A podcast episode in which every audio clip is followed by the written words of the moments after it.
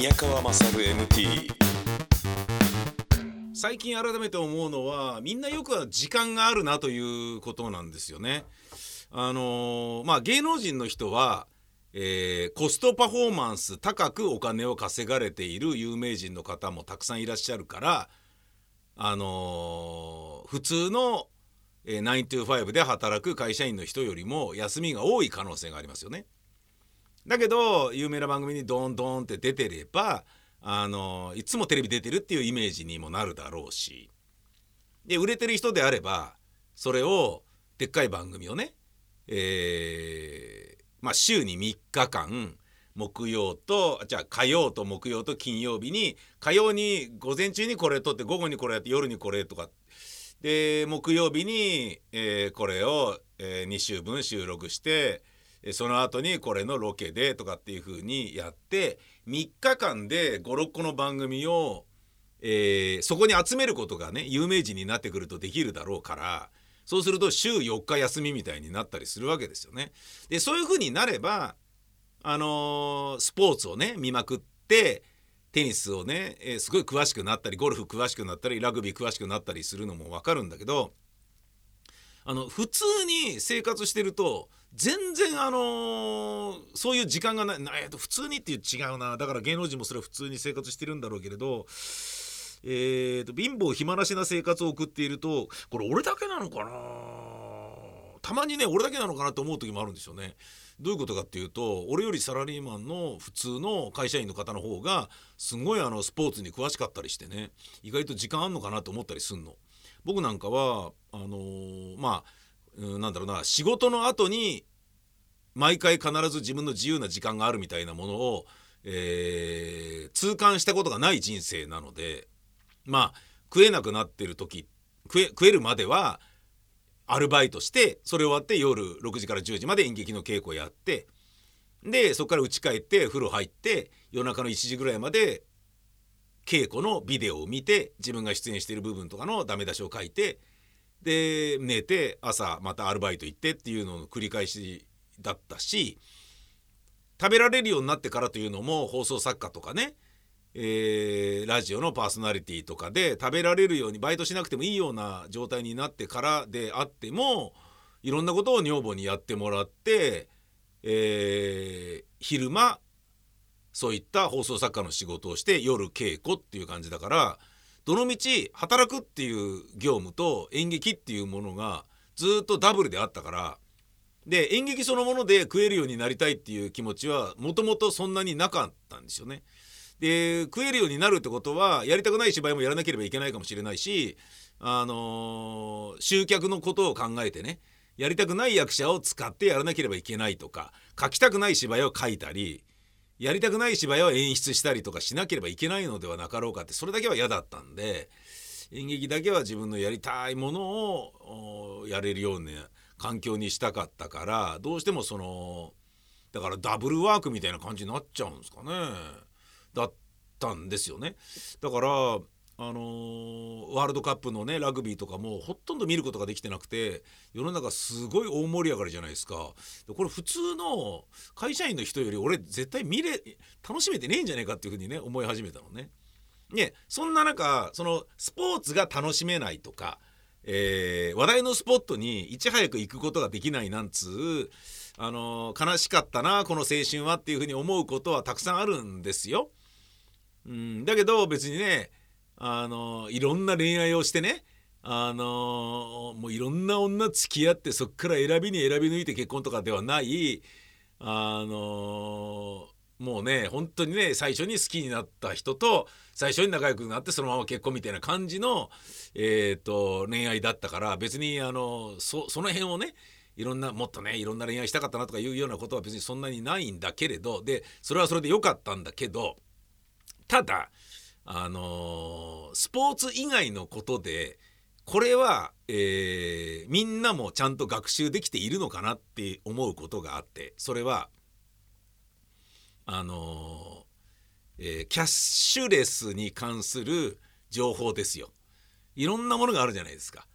でこれをちゃんと使い切れているのかみんなっていうことがすごい分かんないんですよ。俺今日初めてドコモの D カードゴールドでドトールという喫茶のコーヒーチェーン店でコーヒーとか言っちゃいましたけど チェーン店で ID 払いというものをしたんですよ。でこれができてるらしいんだけどどういうものなのかよく分からずにやってるっていうことなんですよね。他にもあるじゃないですか。PayPay とかね LINEPay とか。でそういったものに関してみんな情報ちゃんと分かってると誰か分かってる人いたら教えてくれないかなみたいなそんな気分でいっぱいです。えー、このことについてねあのみんなはこ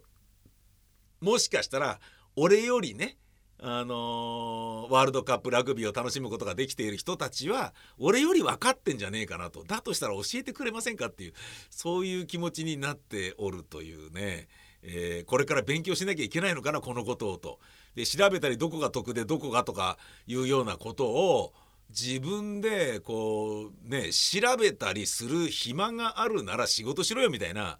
そんな時間があるなら芝居かけよみたいな気もするからうーんって思うところもあるんですけどね。皆さんどうですか？分かってます、えー、なんてことはさておき、えー、そんな話の、えー、深みにはまる前にこのお二人の登場です。目崎正明ハッピーウェッジ。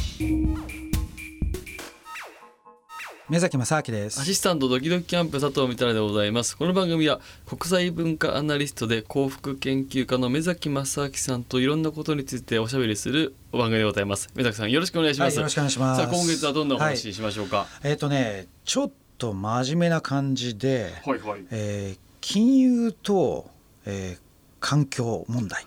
っていうね難しそうなテーマですね。うんそうですかね。聞くと、うん、でその金融と環境問題っていうとね、うん、これ一見そのこの話につながりあるように聞こえます？いやもう全く別の話だと思いますね。金融と環境っていうとつながりはうん、想像がつかないです。うん、でそれがね実は最近非常にその金融と環境っていうものが、えー、密接に関わり始めてですね、で、えー、ちょっとねこの間、えーと、その関係で、えー、フランスのね、えー、パリに会議があって行ってきたんですよ。はい、でそれの、えーと、内容のね、えー、一番のメインのテーマは何かっていうと、えー、いわゆるその、まあ、金融っていうものの枠組みの中で、えー、インフラって分かりますかね？あのー、下水道とかそうです、ね、高速道路とか、ね、そうですね。そうですね。インフラストラクチャーって言われる要するに公共的なまあ必ずしも公共じゃなくてもいいんですけれども、はいえー、要するに、えー、みんなが使ったりするようなその施設ですよね、はい、まあ、高速道路でありあ、まあ、発電所とかもそうなんですけども、うん、いわゆるだから、えーと、生活であり社会基盤ですよね、うん、社会基盤っていうものを、えーとまあ、一般的にインフラとかインフラストラクチャーとかっていうんですけども、うん、そこに対する、えー、サステイナブルなつまり持続可能な投資っていうものを、えー、まあ会議で話し合うための、えー、その集まりだったんですよね。持続可能な投資っていうと、うん、えー、どういうことになるわけですか、えーと。うん、そこは難しいんですけどもね。はい、うん、で例えばじゃあ最近のその環境問題でいうと,、えーと、じゃあ石炭発電所とかね、石炭発電所がじゃあ持続可能なんですかっていうことを問われると一般的にはですよ、うん、えこれはもう持続可能じゃないんだと、うん、ということを言われていてでそれはなぜかというと、えー、CO2 をやっぱ石炭というのは非常にたくさん、えー、排出すると、うん、でやっぱり CO2 を排出することによっていろいろとその、まあ、生活圏我々のね、えーと、生態系にはいろんな影響を及ぼしていると。ということはやっぱいくらその石炭の発電所によって電気を作られて我々の生活が向上しても、うん、結局向上すると同時に、うん、巡り巡って我々の生活がその悪化していくことによってじゃあそれずっと続けていったらどうなっちゃうんですか？っつったら我々の生活自体が成り立たなくなってくる。つまりそれはサステイナブルじゃないですよねっていうことになるわけですよ。だからこれあの本当だったらですよ。例えば原発とかも、同じようなね、うん。えー、と方向性でいや原発ってどんどん作っていってね。で短期的に見た時は確かに安いように見えるかもしれないけどもその原発をその、えー発電した後のね、えーその使用済み核燃料とかの処理っていうのは我々が今いまだにどういうふうにやっていいか分かんないから、それをじゃあもう何十万年とかっていう形でそのキープしていかなきゃいけない。それがどんどんどんどん溜まっていくことによって、それどう処理していくのかと。それが何らかの形で影響を受けた時に結局我々の生活に対するインパクトっていうのはやっぱ長期的に見ると非常に大きいから、それってサステイナブルなんですかっていうことになってくるとやっぱりどうなのかなっていうふうにはなるわけですよね。ただ、まあ、これねちょっと、うんまあ、原発の問題は若干あの複雑なんで、はい。えー、とこれはね実は国連なんかでも半分タブーみたいになっているところがあって、うん、なかなかねあの彼らとしてもねはい。その最近のあの、えー、と SDGs っていう話は SDGs SDGs、うん。なんでしょうか。あのこれ国連があの出している、ん。えっ、とそう国連が出している Sustainable Development Goal っていう要するに持続可能な、えー開発するための、えーゴールですね、はい。SDGs っていうのがん。あっていろいろその、えーそのゴールに行くためのそのやり方やり方というか、うん。えー、とその何ですかね。どうやってやれやればいいかっていうのが環境だったりとか、はい。いろんなその人権だったりとかっていうものを、えー国連が指標を出してるんですよ。でその中で、えー環境問題っていうのは確かにその中の一つの大きな指標の一つなんですけどもこれは環境だけじゃなくてじあの人間がねどういうふうにそのどういうふうに生活を向上していくかっていうのも入ってるんですけども、うん。その環境問題の中にあの原発については全く触れてないんですよ。へえなんでだからいいも悪いも言ってないんですよ。どっちでもないと触れない、うとそうですね。ちょっと、うん、そこは触れたくないみたいなね。えーそれはやっぱちょっとなんていうかえっとざざらつくというかなんていうかどっかに角が立っちゃうからですか？触れると。うーんとそうですね。やっぱりね、えーと世界の中でどうしてもまだその原発関連の企業、うん。それは日本だけじゃないんですけどね世界の中で、えー、と大きな勢力を持ってるんでうんそこがやっぱり国連の方もなかなかその面と向かって戦うっていうことはなかなかできないらしいんですよね。でもそうなんですね、だからちょっとそのだってまともに考えたらですよ。その CO2 ってだけでだけで見ればうん。原発は確かに CO2 は、えーほとんど排出しないんですよ。うんうんうんだからこれはこれでいいように見えるんですけどもじゃあ本当にそれってサステナブルなんですか？うんうん。とかね、うん。本当にこれ環境にいいんですか？っていうとかなり怪しいじゃないですか。怪しいですね、うん、だけどそれをその辺はあんまり強調しないで「いや CO2 だ」っていうふうに言ってると、ううんん、っていうだからちょっとグレーなねはい。ところでで結構国連に対するプレッシャーも、ね、あるらしいんですよ。うん。そのいやだって原発は、ね、CO2 ねクリーンなエネルギーなんだかうん。ら、ね、サステナブルのなんだろう認めろみたいな。へえう動きはあるらしいんですけどもだからちょっとねそれ微妙なんですよ。ででただまああのまあ、そういうねえー、とだ原発の話はまあさておいて、うんえー、と世の中でいわゆるその本当にそれが持続可能であるのかっていうことがやっぱりだんだんだんだんその我々の意識の中で高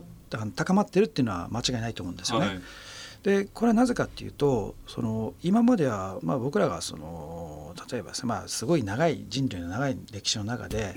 最初はそのどうやって人類がね生き残るかっていうことでこう社会を作ってきたわけじゃないですか。うん。でその後だんだんその生き残りっていうのがこうある程度安定してくると、じゃあより生活を豊かにしようということで経済活動をねあのあったりとかいろんな文化活動とかやってくることをしてきたんですけども結果としてそれをどんどんどんどんそのまあそれがいわゆる消費社会っていうふうになったと思うんです。エンターテインメントであり消費でありその大量にこの続きはまた来週です。宮川勝 MT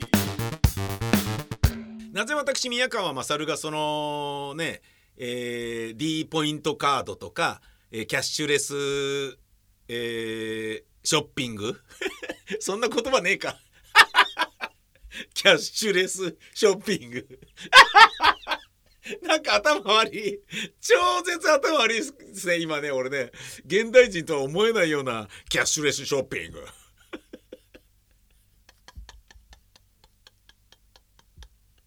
超頭悪い。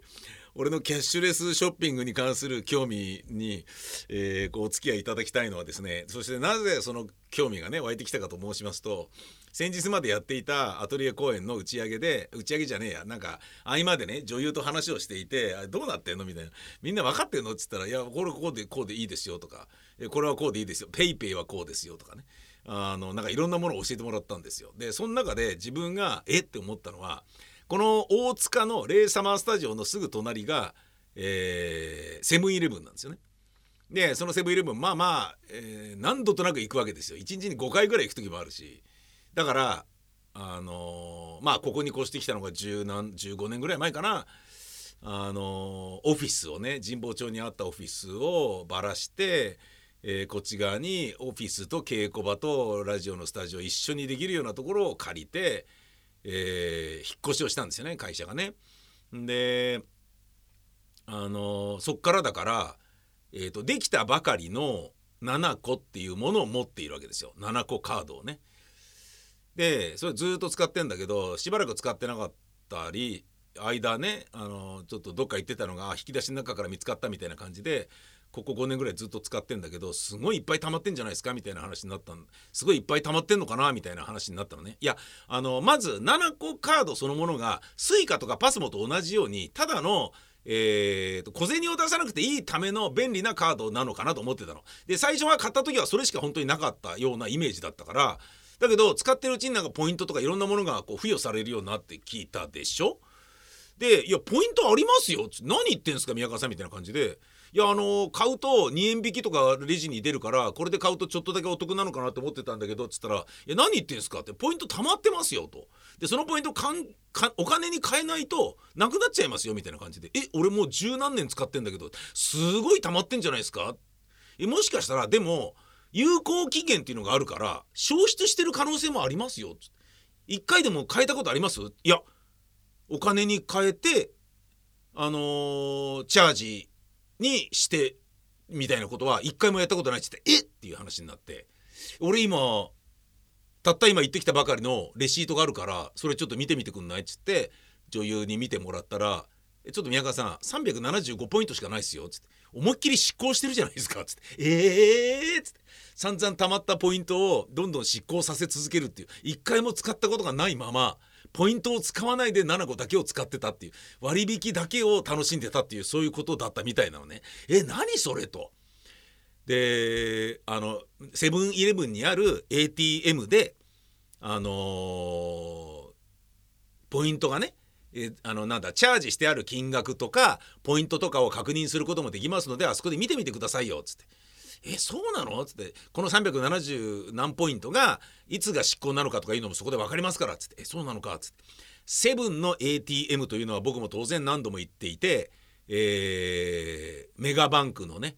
キャッシュカードを突っ込んでお金をそこで下ろしてるわけですよ。で月に、えー、何回かまではその手数料がかからないから何万円ってまとまったね大きなお金を下ろしてそれを自分の活動生活費にしてるんだよね。でそれで使ってることがあるわけよ。でいつもそこね行くとねカードを突っ込むとあの取引が始まりますって書いてあるから俺はじゃあそこで同じようにやればいいんだなと思って7個カードを突っ込んだらなんか全然入んないんですよ。なんかあのー、ななんすかねこう好きなんか好き嫌いがある子供に無理やりあのピーマンを口の中にねじ込もうとしているような。あのもしくはですねあの今日は嫌だって言ってる女の人にいいじゃねえかいいじゃねえかあてがうだけみたいな感じで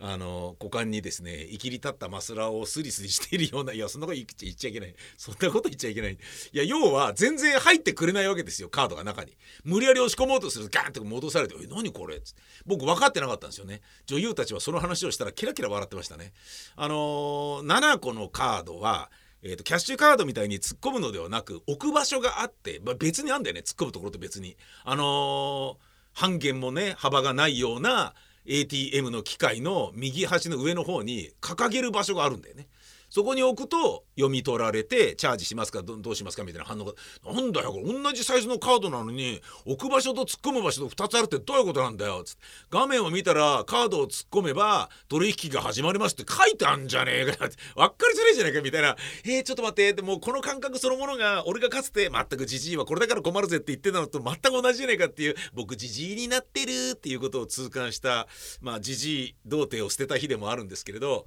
でそこに載せてみたら、ええーと、2021年の3月末にこのポイントは執行しますって書いてあってえー、そんな先ならまだ大丈夫なんじゃねえの？今まで使ってたものはどうなったんだろう？全然わからないと。でこれちょっと勉強しなきゃいけないんじゃねえかっつうことで、えー、もう一回その女優に聞いてみたんですよ。いろいろと芝居の合間に。したらいろいろ教えてくれてあのー、ドコモドコモのユーザーじゃないですか。宮川さんはつって、まあ、ドコモの携帯を使ってるよ。ずっとねつって。であのまあそれはね安ければ変えようかなと思った時もあったけれどコロコロ変えててもなんか社会人としてどうなんだっていうのもあるからあのずっとねまあ使ってますよってメールアドレスも変えずにやってますよみたいな話をしてたんだけどでしょって。でドコモカードを持っていればその、えー、ドコモのクレジットカードで公共料金とかの引き落としもできるのでそうするとドコモカードのドコモポイントがどんどん D ポイントかがどんどん貯まるんですよと。でそれも執行するけど貯まったらこれに変える貯まったらこれ買うとかなんかそういうことをやっていけばあのキャッシュレスで生活をしている方がお金を現生で買うよりもポイントが貯まってお得なんですよっていう話をされてなるほどそうなのかと。まあ確かに世の中がそういう動きであることは僕も十分理解はしてますよ。中国韓国でそれがどんどん進んでいていまだに現生払ってんのか日本はっていうね立ち遅れているっていう話も、えー、聞いたこともありますしで世の中が政府がそれを、えー、推し進めているということも分かっておりますよ。ね10月のね消費税の、えー、改定においてもそういうことがこうねいろいろと並走して変わっているわけでしょ？あの詳しく分かってないから あんまり具体的なことは言えないんだけどだからそれをそろそろ理解して学ばなければいけないなと思ってるんだけど自分の中であのなんと、えー、いう理解をしているかというと国内でのあのキャッシュレスはあけぼの前なのではないかなと今群雄割拠で勢力争いをしているところなんでしょっていう感覚があるわけよ。ペイペイとかあとセブンペイなんつうのがもう一気にあの参入するぜっつってやったんだけど一気にあの撤退したでしょ？ああいうねあの一敗地にまみれる大手があったりするのとペイペイは、えーと、ヤフーと要はだからソフトバンクなんですか？がねやっててソフトバンクの孫さんはねお金の使い方をね豪胆だからドーンって使ってね10%還元のねあの期間みたいなものを設けて日本でのペイペイあのキャッシュレス市場をペイペイがメジャーっていう風にしてしまえっていうその勢力争いものすごい今頑張ってるわけじゃないですか。でそうはさせじとカニさんたち、えー、ドコモカードを D カードを利用してドコモのユーザー携帯ユーザーっていうのはもう何しろほとんどの人が携帯持ってるわけですからドコモを使ってる人はドコモカード D カードを使えば D ポイントでお得で D 払いをすることでっつって、えー、まあとかそういうのがあるわけでしょ？ね。で他にもいろんなものがあると思うんだけどでそれらは今あの勢力争いをしてねあのうちは安くしますよこれだけ安くするよこれだけポイントだよとかねすごい安くするんだけどでも取り扱える店が意外と少ないんだよなこのなんとかカードはとかそうだけど安いからこれを使い続けてみるかとかそういった人たちのこうなんだろうなこれからどういうふうに勢力図がえー、勝敗決する形になっていくのかっていうのは分からないけど今そのぐちゃぐちゃして時期なわけでしょきっと。だから全部うまいこと使えばすげえ得すんじゃねっていうふうに思って調べようかなと思ってんだけどまああのー、めんどくさくて 分かりづらくて全然調べる気にならないっていうね。で D カード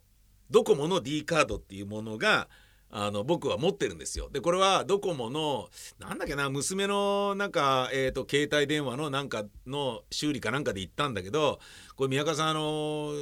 D ドコモの、えーと、クレジットカード年会費が1万円かかるんですけれども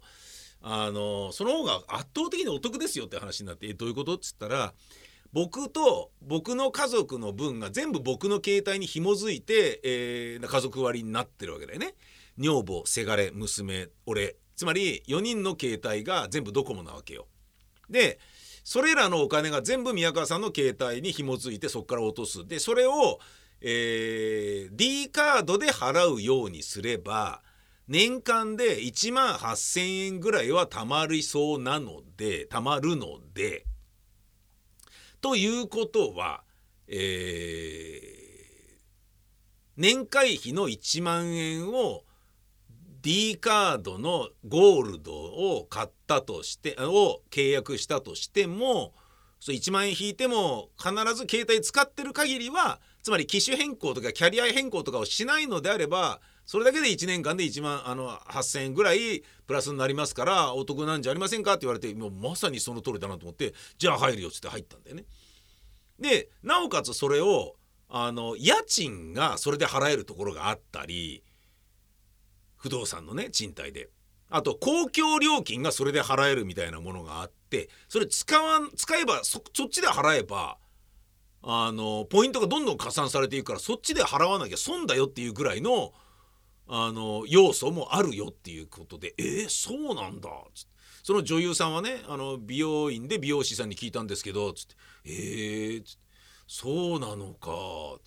いやでも D ポイントってどこで使うんだみたいなことで言うと俺はマクドナルドでしか使ったことがないので。